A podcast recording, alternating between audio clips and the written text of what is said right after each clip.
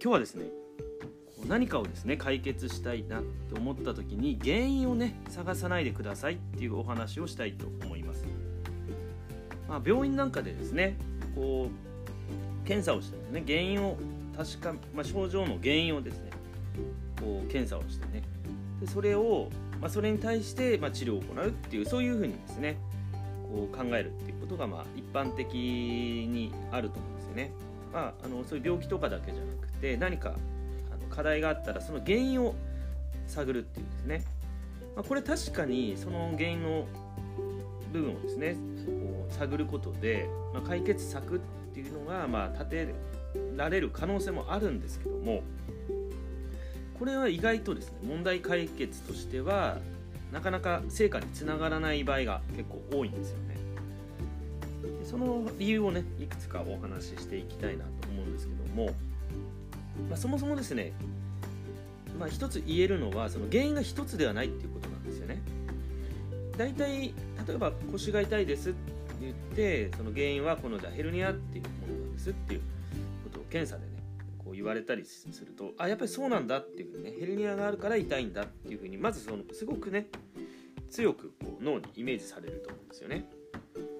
でも例えばその痛みが、まあ、ちょっとストレッチをしたら少し楽になったっていう、まあ、一時的であってもですね楽になったっていうのがあるとこれって実はこの時点でその原因がその一つではないっていうことも証明してるんですよね。もしヘルニアが原因なのであればそれがなくならないと痛みがなくならないはずなんですよね。でも他の原因でも、まあ、他のことでも痛み軽くなったりとかもっと言えばそのままそれが治ってしまう場合もあるんですよね。でそれでじゃあヘルニアっていうのがですねへあのなくなってるのかっていうと、まあ、自然経過でですね。なくなる場合っていうのがあるんですけどね。画像には依然としてそれが映っているのに痛み自体はなくなっていくっていう場合結構ある。むしろこういう場合が多いんですよね。そうすると最初に言ってた原因のそのロジックっていうのがもう完全におかしくなってるんですよね。でも世の中の常識というか、まあ、医学知識っていうのはこれが原因だっていうことがもうほぼ確定したようにですね書かれていてそれが一般の方も見てですねそうなんだって思い込んでることが多いんですよね。だから現実よりもその思い込みの方が勝ってることもあるんですね、まあ、確かに手術ね必要なヘルニアの方ももちろんいますのでこれ100%とかではないんですけども、まあ、そもそもそういうふうにですね原因っていうのがその一つの要素で起きてないっていうことからもその原因これが原因だってなった時ですね。それが唯一の、ね、解決策っていうものにならない場合があるっていうこと。と、ここで出てきた原因っていうのが例えばじゃあ年のせいですねってこれもよく病院で言われるんですけどもまそうしたらどうなるかっていうと人間って年取っていきますよね。そしたらこれ治らない。もうなんか治らないですよっていう不治の病ですよっていう宣告を受けたのと同じ意味になっちゃうんですよね。うん、まあそういう時にですねみんなそうですよとかね、まあ、みんな年取ると大なり小なりなんかこうね不調が出てくるからみたいなね風潮もあるんですけど、まあ、確かにそれも一つのねあの事実の部分かもしれないんですけどもあまりにもですねそこに予定調和するっていうことはあの本来そうでない人が全部ですよ。年齢のせいだから。これは諦めるしかないですよね。治る可能性ないってなってしまうので結局これが原因だってこう探ってもうほぼ確定させてるんですけどそうすると逆に改善の余地がなくなってしまうってことなんですよね。まあ、今ね痛みを例にね結構いろいろ言ってるんですけどもね。まあ、痛みっていうのはこう結構複雑なものなので、まあ、これ今でもねまだまだその解明されてないことが多いんですよね。だからこういくらでもその年のせいとかですねそういうの変えられないんですけども体のその使い方とかですね筋肉の柔らかさとかこれはね変えられるんですよね、まあ、もちろん20代の頃とねあの60代でその同じ筋肉の状態ですねそういったことではなくてまあ同じ60代でも、まあ、より老けた状態かより若い状態かってこれはある意味自分で選べると言ってもいいんですよね。これは自分がこうアクションすることによってこう変化させる場所なんですねそこがむしろ一番あのやるべきことっていうかでそこそそれによって結構ですねその最初に悩んでたその悩みっていうことですね解決する事例っていうのが非常に多いんですよね。だから最初に浮かんだ原因ではなくてそこから派生してるもっと他の部分ですね。ま視野を広げて視野を広げつつ視野を高くして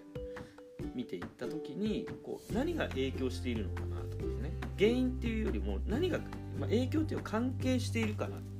何が関係しているのかなとかこうどういう傾向があるのかなっていうふうにですね。こうそういうふうに観察していくことによって同じ人にでもですね傾向が常に一緒ではないんですよね。コンディションっていうのが変わっていくので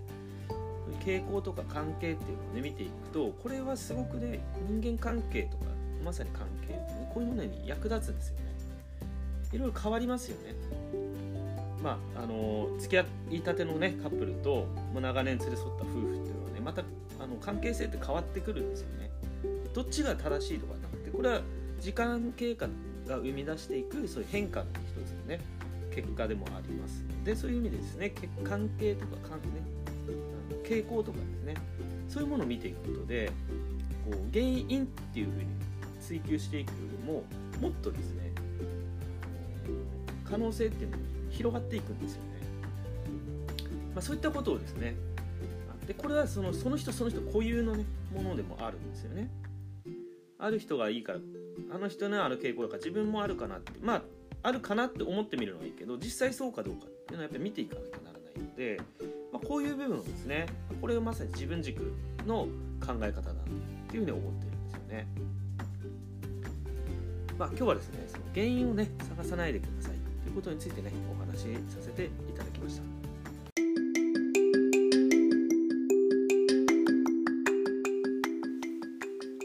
はい、えー、ここでですねご案内なんですけども12月16日今週の木曜日から19日の3日間までですねの間ですね頑張りすぎをやめて優しくダイエットや腰痛を卒業できる3大無料特典付きのメール講座のご案内をしたいと思います。でこちらはですねこう、まあ、頑張りすぎでうまくいってない方っていうのは非常にね多いんですよね。でその頑張りすぎっていうのはどういうとこから来るのかとかですね。どうすればね頑張りすぎをねやめれるのか、まあ、それによってうまくいってないダイエットや腰痛のですね問題を、ま卒業していくっていうそういう考え方についてですねあの配信するそのメール講座なんですね、こちらのご案内を12月16日木曜日からですねこのリンクの方でねご案内したいと思いますので是非チェックしていただければと思いますということでよろしくお願いします12月16日木曜日からですね木曜日の夜8時頃からですねご案内したいと思いますので、まあ、興味ある方は是非このね、あのー、配信もチェックしていただければと思います。それでは今日はこの辺で失礼します。you